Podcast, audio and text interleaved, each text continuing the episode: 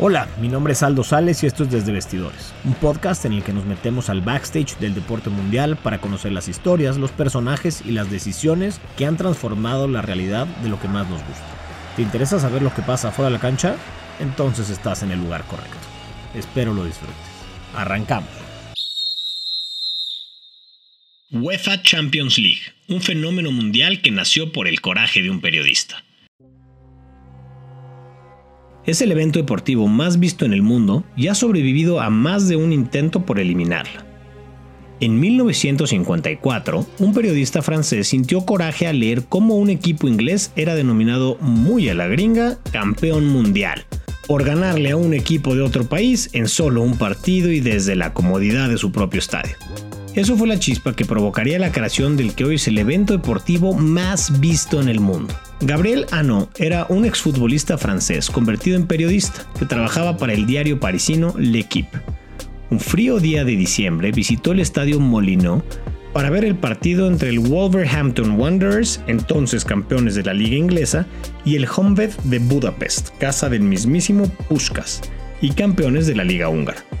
El partido terminó 3-2 a favor de los Wanderers y la emoción nacionalista de un periodista británico lo empujó a llamarlos campeones mundiales, por lo que Ano, como buen francés, lo tomó personal y dijo que para poder ser campeones mundiales, de entrada, tenían que jugar contra el Milan y el Real Madrid.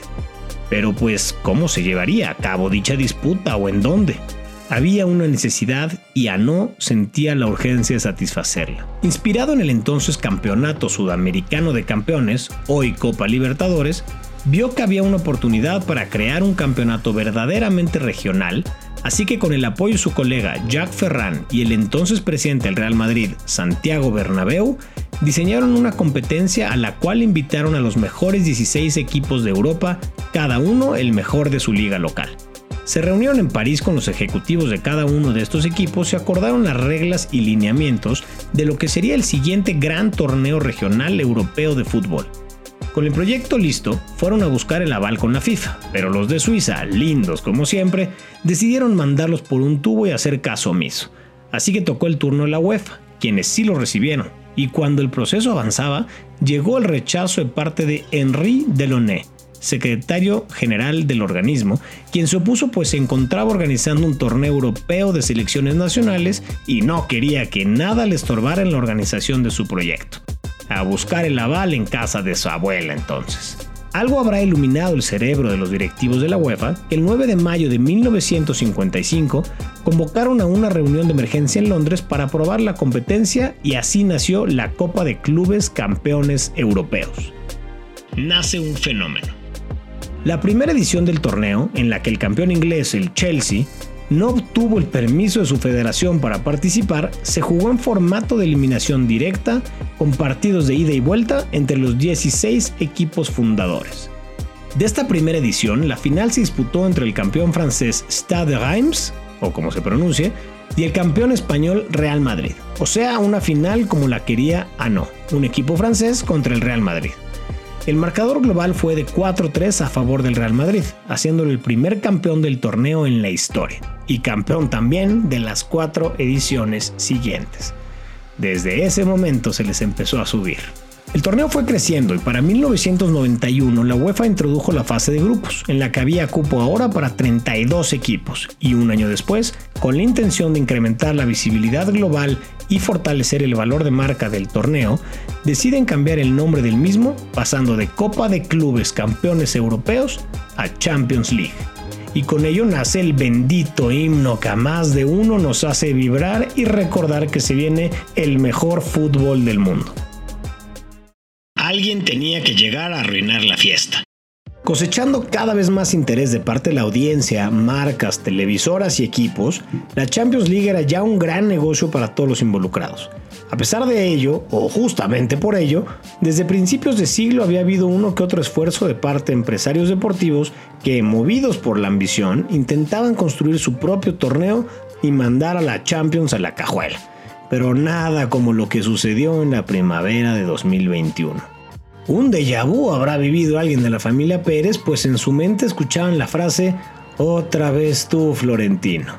Y es que el presidente del Real Madrid lideraba el grupo que pretendía aniquilar la Champions League y apoderarse del fútbol internacional con la creación de una nueva liga independiente la Super League. Florentino se había dado cuenta que si le cerraba la puerta a los equipos de menor nivel y eliminaba también la necesidad de tener que ganarse cada año la calificación, podían entonces, entre menos equipos, dividirse el dinero que un torneo de tal importancia generaba y que rondaba los 3 mil millones de dólares cada año. Sabía también que sin los equipos más importantes de Europa, la Champions dejaría de hacer sentido. Así que se armó de valor el muchacho y convenció a los dueños de 12 de los equipos más importantes del continente para formar una liga nueva que se jugaría entre semana y en la que ellos nunca verían a su equipo descender, pues tendrían un lugar asegurado permanentemente. No, pues un negocito así que no. Pero ¿y el fútbol, apa? Nah, la meritocracia, la afición y las historias de los chicos que se convirtieron en grandes se podían ir al monte porque Florian Friends tenían un proyectito. Un drama de 48 horas. Si hubiera sido una pelea de box, sería como si un boxeador tirara al piso al otro pensando que lo había noqueado segundos antes de que el contrincante se levantara para noquear al que ya estaba festejando. Todo empezó el 18 de abril, justo antes de la medianoche, cuando 12 equipos europeos emitieron un comunicado anunciando la creación de la nueva liga y su separación de la UEFA. A todos ellos se les repartiría de entrada una bolsa de 3.500 millones de euros gracias al financiamiento de 4.000 millones que había comprometido el banco JP Morgan. Al saber del comunicado, el presidente de la UEFA, Alexander Cheferin, explotó y anunció que los equipos que participaran en esta liga serían vetados de toda competición local, europea y mundial. Y su coraje estaba más que justificado, pues aparte de que amenazaban al fútbol europeo y con ello la continuidad de la organización que él dirigía, uno de los principales socios de Florentino en el proyecto era Andrea Agnelli, heredero de la familia más rica de Italia, dueño de la Juventus y compadre del mismo Cheferin. Sí, eran grandes amigos y Cheferin padrino de uno de los hijos de Agnelli. No sabía que teníamos víboras tan cerca de nosotros, Alexander Cheferin. La tensión estaba en lo más alto y es que minutos después los jugadores y personajes clave empezaron a expresarse por todos los medios posibles. Desde el exestrella del Manchester United, Gary Neville, que a media transmisión de un partido declaraba que el proyecto era pura ambición y que lo que hacía su equipo le parecía asqueroso, hasta el príncipe William que compartía su rechazo, o el mismo primer ministro británico Boris Johnson, quien tras reunirse con el CEO de la Premier League, le había ofrecido incluso lanzar una bomba legislativa con tal de impedir que se cristalizara la Super League. El martes 20 de abril, el castillo se empezó a desmoronar y es que antes de mediodía se especulaba que un equipo inglés se retiraría de la contienda. Minutos después, Amazon anunció que no sería quien transmitiría la liga y el Chelsea confirmó que estaba fuera. Víctimas de la presión mediática en la que hasta manifestaciones de aficionados se habían dado, los cinco equipos ingleses restantes se fueron echando para atrás uno por uno, por lo que la mañana siguiente, seguramente sin haber dormido, Andrea Agnelli anunciaba que con solamente seis equipos no sería posible lanzar la liga. Ante esto se dieron de baja cuatro equipos más, quedando solamente dos, Real Madrid y Barcelona. La Super League había muerto antes de haber nacido. Impacto de la Champions League. La influencia que tiene este torneo que nació por la inquietud de Gabriel Ano por denominar al campeón del mundo, o al menos de Europa, con base en méritos reales, es inmensa. Hablando en términos económicos, cualquier equipo que califica al torneo entra al selecto grupo entre el que se reparte una bolsa total de más de 2 mil millones de euros. Y la metodología que usan para repartir el dinero, además de ser meritocrática, hace mucho sentido. Por un lado, está el prize money, que al equipo con peor resultado le entrega al menos 5 millones de euros, incrementándose de acuerdo a la posición final hasta 85 millones de euros si es que se obtiene un récord perfecto ganando el torneo sin haber perdido un partido en fase de grupos. Luego viene el dinero que se recibe gracias a los derechos de transmisión de TV, mismo que se entrega a la federación de cada país con base en el tamaño de su mercado local de televisión. Esta es entonces la encargada de repartirlo entre los equipos de su país que participaron en el evento de acuerdo al número de partidos jugados por cada equipo y a un coeficiente que la UEFA asigna a cada uno de ellos. Esto genera que existan casos como el de 2020, en el que el Paris Saint-Germain cobró 126 millones de euros a pesar de haber perdido la final contra el Bayern Múnich, quien cobró 125 millones. Y en cuestión de audiencia, la Champions League es el evento deportivo más visto en todo el mundo, y para muestra un botón. Tan solo la final del 2013 entre el Borussia Dortmund y el Bayern Múnich fue vista por 360 millones de personas más de tres veces el tamaño de la audiencia de un Super Bowl promedio. La Champions League, a diferencia de la NFL, es global y eso marca una diferencia. Queda claro que la Champions seguirá siendo amenazada por empresarios ambiciosos, pues a final de cuentas nadie se empeña en invertir millones para convertirle algo que no es exitoso. Lo que le hace falta ver a quienes la quieren destruir es justamente el por qué es tan relevante.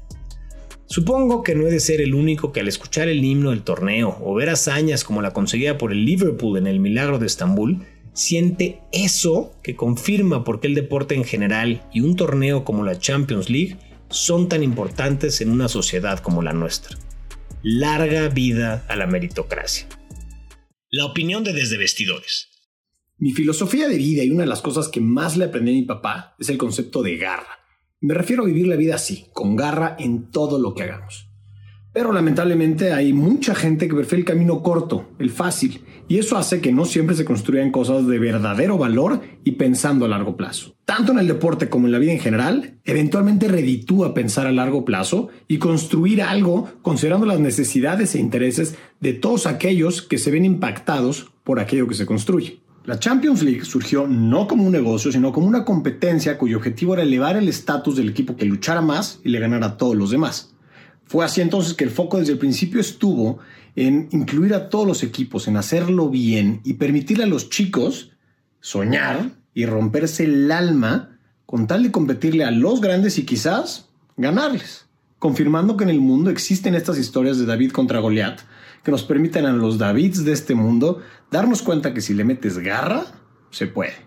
Así como algo que se crea pensando en solucionar un problema real y no solo en cobrar, la Champions League es que se convirtió eventualmente en un gran negocio y como un negocio es que debe ser vista también. Sería ridículo romantizarla y gestionarla desde la perspectiva de la competencia inspiradora. Su futuro depende en gran medida de que sea vista y administrada como una empresa que debe darle beneficios a quienes la conforman. Así que el argumento de los otros querer hacer nada más dinero aplica, pero aplica por igual a la UEFA también. Deben de buscar hacer más dinero. La diferencia está en no perder de vista la razón por la que se hace algo.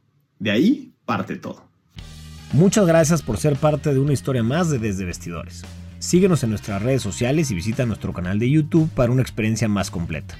Además, si quieres recibir cada semana historias como esta, junto con un playbook con las noticias, eventos y recomendaciones deportivas de la semana, entonces suscríbete gratis al newsletter en desdevestidores.substack.com. Substack es S U B de bueno S T A C K. Nos vemos la próxima semana.